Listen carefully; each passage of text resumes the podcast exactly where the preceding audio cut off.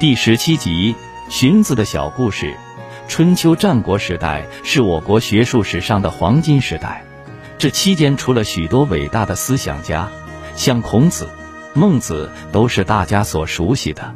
但是还有许多学者，如荀子、庄子、老子、韩非子等，也在学术界占有重要地位。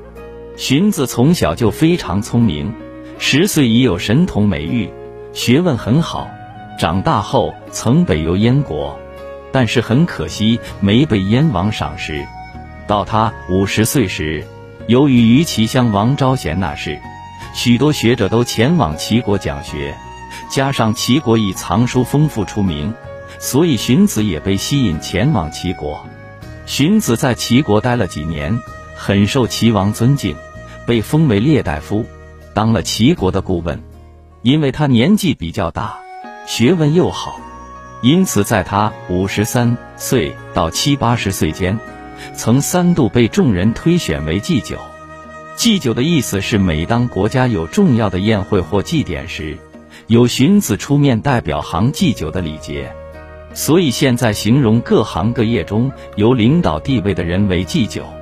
有些气量狭小的人，眼看次次都是荀子当祭酒。不免眼红，到处说荀子的坏话。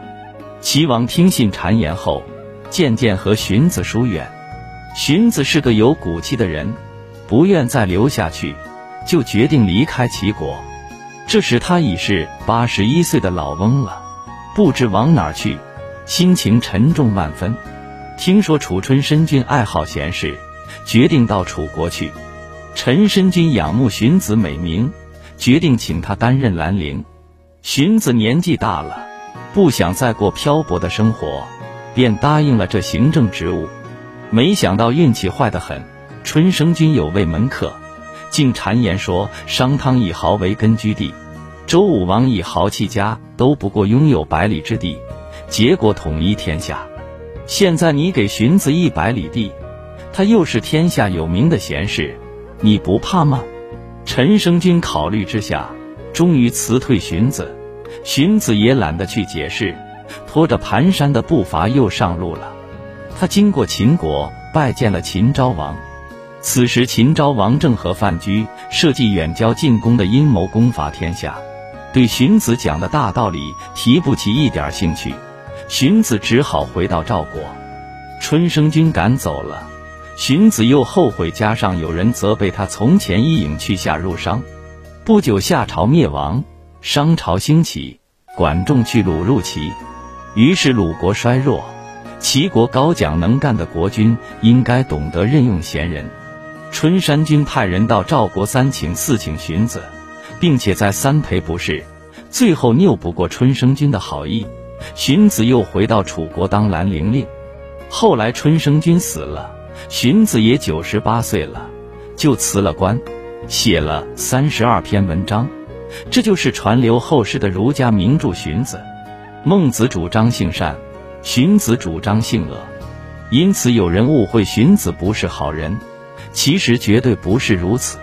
他们两者都是发扬孔子思想的大儒，只是看法有异。